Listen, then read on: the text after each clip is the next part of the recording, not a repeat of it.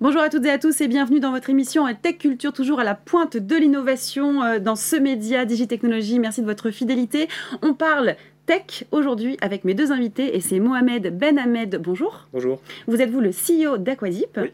et à vos côtés euh, Mohamed Ali Chambi. Bonjour. Bonjour. Vous êtes vous le COO d'Aquadip. Alors euh, cette start-up, elle est spécialisée dans l'aquaculture et les écloseries de poissons. C'est vraiment à la pointe de la technologie. hein. Je vais vous laisser nous présenter cette société. Donc euh, Aquadip, c'est une startup qui intervient principalement dans le secteur de l'aquaculture. Mhm. On a aussi un focus un peu plus grand sur le monde de l'agritech, mais on se spécialise principalement dans le monde de l'aquaculture. Et on développe principalement des solutions qui sont basées sur l'AI, sur l'IoT, euh, dans le secteur de l'aquaculture et principalement des solutions de comptage et de suivi de la population de, de poissons en général. Alors justement, euh, vous le dites, hein, la technologie, c'est important, ça tient une place prépondérante au sein euh, de votre start-up, de votre société. Comment euh, vous développez ces solutions?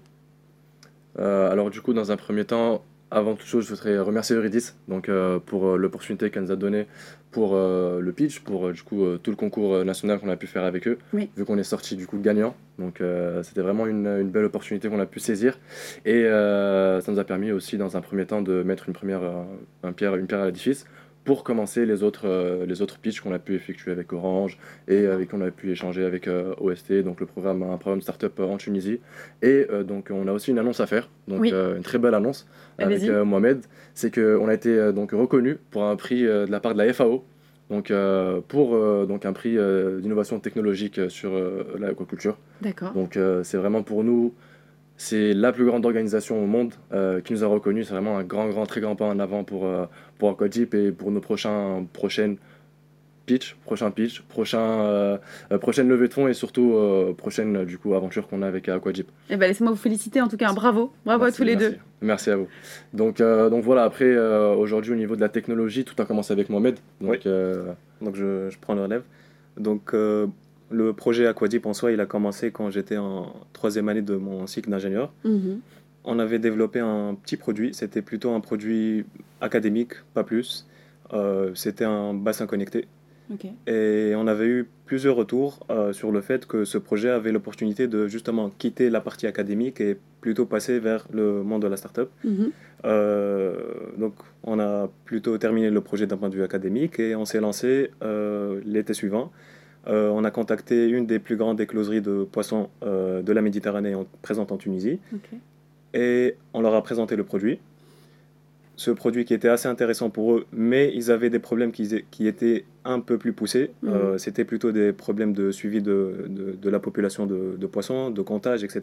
Oui. Donc on a adapté notre savoir-faire qu'on avait développé pour justement répondre à ce besoin-là et, et développer des solutions, qui, euh, des solutions euh, sur le marché. Et c'est une technologie que vous avez développée qui n'a jamais été utilisée sur le marché? Oui. Est-ce qu'on peut en savoir davantage sur cette Oui. technologie? Donc, euh, bon, entre-temps, on avait déposé un, un brevet en Tunisie. Oui. Et on a fait l'extension à un PCT, donc un brevet à l'international, qui a été financé par l'ambassade des États-Unis. Mhm. Le, le produit en soi, c'est un produit de comptage. Donc, pour faciliter, on va dire, euh, le cycle de vie d'un poisson il peut être divisé sur quatre étapes majeures. Donc, on a l'œuf, la larve, euh, le poisson juvénile et le poisson qui atteint sa, sa taille, sa taille finale, sa taille commercialisable. D'accord. Et euh, sur le marché, il n'y a pas vraiment d'outil qui permet aux écloseries de, de poissons et aux aquacultures de pouvoir suivre leur culture de, Mhm. de larves euh, à la phase larvaire. Donc c'est 90 jours, plus ou moins pour la majorité des espèces. Et il n'y a pas d'outil qui permet à ces écloseries-là de pouvoir compter, de savoir combien il y a de larves par bassin. Le problème de comptage, c'est- un vrai problème parce que euh, si on ne connaît pas le nombre, on ne peut pas donner la bonne quantité d'oxygène, Mm. euh, la bonne quantité de nourriture et d'autres produits. Donc les écloseries, ils- en général, ils estiment. Ils vont faire des estimations de- du nombre de larves présentes par bassin. Là, on a deux cas, une surestimation et une sous-estimation. Oui. Si on sous-estime le nombre euh, de, de larves présentes dans le bassin, on ne va pas donner assez d'aliments. Mm. On ne va pas donner assez d'oxygène Mm. euh, dans le bassin. Et ça va, créer des, ça va donner des taux de mortalité qui sont énormes. Là, on peut parler de jusqu'à 80% taux de, mor- de taux de mortalité. Ah oui, quand même. Ouais. Donc on perd complètement toute la production. Exactement. Et même les 20% restants, ça va être des produits de très mauvaise qualité. D'accord. Donc ça va être des larves qui sont très faibles. Hmm. Euh, si on va plutôt surestimer le nombre, euh, ça va aussi causer plein de problèmes. Parce que là, on va euh, saturer le bassin en oxygène, Ah oui. le saturer en aliments. et ça va créer un environnement qui est toxique Mm. et qui va aussi causer des taux de mortalité qui sont énormes. Donc, dans les deux cas, on perd de l'argent niveau oxygène, niveau nourriture, et on perd aussi euh, des larves. Donc il y a un réel enjeu à ce que tout soit optimisé. Exactement. Exactement. Et si je peux, peux ajouter aussi à ce que vient de dire Mohamed, euh, qui a très bien du coup euh, surligné le, le problème technique qu'a trouvé du coup la- l'aquaculture tunisienne, Oui. euh, on se retrouve aujourd'hui dans un marché euh, qui est une niche. Faut clairement, faut clairement le dire aujourd'hui, mais une niche avec un, un grand marché. Donc, euh, parce qu'aujourd'hui, il y a Un plusieurs fort potentiel. Exactement, un fort potentiel. Euh, plusieurs clients au niveau mondial retrouvent le même problème. Mhm. Donc euh, il faut dire aussi que sur le marché ou sur le secteur aquacole ou marin, la technologie n'est pas aussi développée que par exemple en industrie, donc sur d'autres secteurs où la technologie elle commence à atteindre une pointe. Donc je peux prendre l'exemple aujourd'hui d'intelligence artificielle qui a été ajoutée donc avec, avec du coup Mohamed, avec Mhm. Aquajip.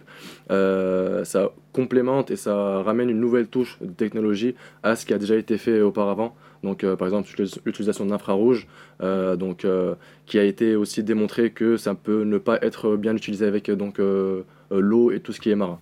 Donc aujourd'hui pour nous c'est vraiment une très très belle opportunité Ouais. de, de faire connaître cette technologie pour sur le futur. D'accord. Alors on parle d'opportunités, de croissance. Vous prévoyez également des levées de fonds pour, pour continuer ce fort développement. Où est-ce que vous en êtes sur ces levées de fonds?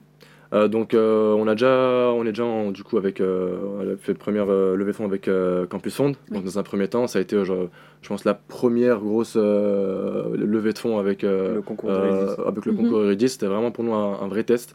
Donc euh, même si on est sorti gagnant, mais c'était vraiment un vrai test pour nous de caractère pour, euh, pour Aquajip. Oui. Euh, on a eu aussi du coup le pitching avec euh, Orange, Oui. donc Mhm. euh, avec le concours Poésam. Et il y a d'autres aussi euh, donc euh, pitch qui sont en train d'être en train d'être euh, euh, préparés, d'autres opportunités qui sont en train d'être du coup euh, étudiées de notre part pour, euh, pour, euh, pour, pour l'avenir. Bon, Oui. on est ravis en tout cas de vous avoir eu aujourd'hui. On va suivre cette évolution et on va finir cette interview avec la question, je le sais monsieur, hein, vous l'attendez, c'est la question sans filtre. Et c'est la suivante. Alors, vous en avez un petit peu euh, parlé à Mohamed. hein. Pourquoi ne pas se contenter de la technique dite brute de force, Mhm. de saturer les bassins d'oxygène, de larves, de nourriture ou autre Euh, Pourquoi est-ce qu'on ne fait pas simplement ça? Est-ce que c'est justement parce qu'il y a une perte d'argent? En fait, euh, c'est une technique qui est employée par plusieurs écloseries, Mm. principalement dans la Méditerranée, mais c'est une technique euh, qui va disparaître dans les 3 à 4 prochaines années, parce que 66% du coût de développement d'un poisson, il vient de la nourriture qui est consommée par le poisson. Mm. Et donc, saturer les bassins par de, de l'oxygène et de la nourriture, on a beaucoup de pertes, niveau argent, financièrement parlant. Aussi, euh, beaucoup de pertes euh, en termes de, de- de taux de survie des larves. Et on va dire que dans les 5 à 10 prochaines années, on n'aura pas ce luxe de pouvoir saturer les bassins euh, et espérer avoir le, le meilleur nombre final de, de- de larves présentes dans un bassin parce que même les produits, on va dire par exemple de- d'élevage de, de loup ou de dorade royale, Oui, petit à petit, c'est des produits qui vont devenir des produits de luxe. donc c'est plus viable. C'est plus viable. ouais. Voilà. Donc Et- il faut optimiser euh, la chaîne de production Mm. dès le jour zéro, dès le jour où la larve, euh, l'œuf éclot en larve, et pouvoir la suivre et justement euh, rentabiliser euh, la production. D'où votre solution. Et du coup, juste pour conclure sur, Mhm. euh, sur le point de Mohamed, euh, on sait aujourd'hui qu'il y a de plus en plus de défis qui sont en train d'être euh, donc euh, mis, mis au devant de la scène sur, du coup, dans le niveau mondial, hein, surtout sur, tous les, sur tous les terrains, sur tous les secteurs. Euh, mais on a un défi du coup aussi qui est donc euh, le défi d'alimentation, Oui. qui est de plus en plus euh, récurrent et de, qui est de plus en plus, on va dire, euh, euh, alarmant parce qu'on doit se préparer pour les 20, 30, 40 prochaines années. Euh, L'aquaculture en elle-même, c'est une solution, ça va être Mhm. une des solutions. Mhm. Et comme l'a dit Mohamed, ça va être des produits de luxe. Donc Mhm. euh, pour nous, on est en avance de phase. Donc euh, le plus important, ça va être de nous permettre de nous permettre de développer notre technologie, de la faire travailler du coup parce que l'intelligence artificielle ça se travaille, et euh, donc euh, d'optimiser pour les clients euh, leur, leur production parce que comme on le dit dans le business, le temps c'est de l'argent et si on perd de l'argent, voilà, on connaît la suite. Très bien. Merci beaucoup Merci à tous les deux pour votre venue. Merci à vous. Merci. Et merci à vous de nous avoir suivis. Je vous donne rendez-vous très prochainement pour de nouvelles émissions, toujours sur Tech Culture. Merci à vous.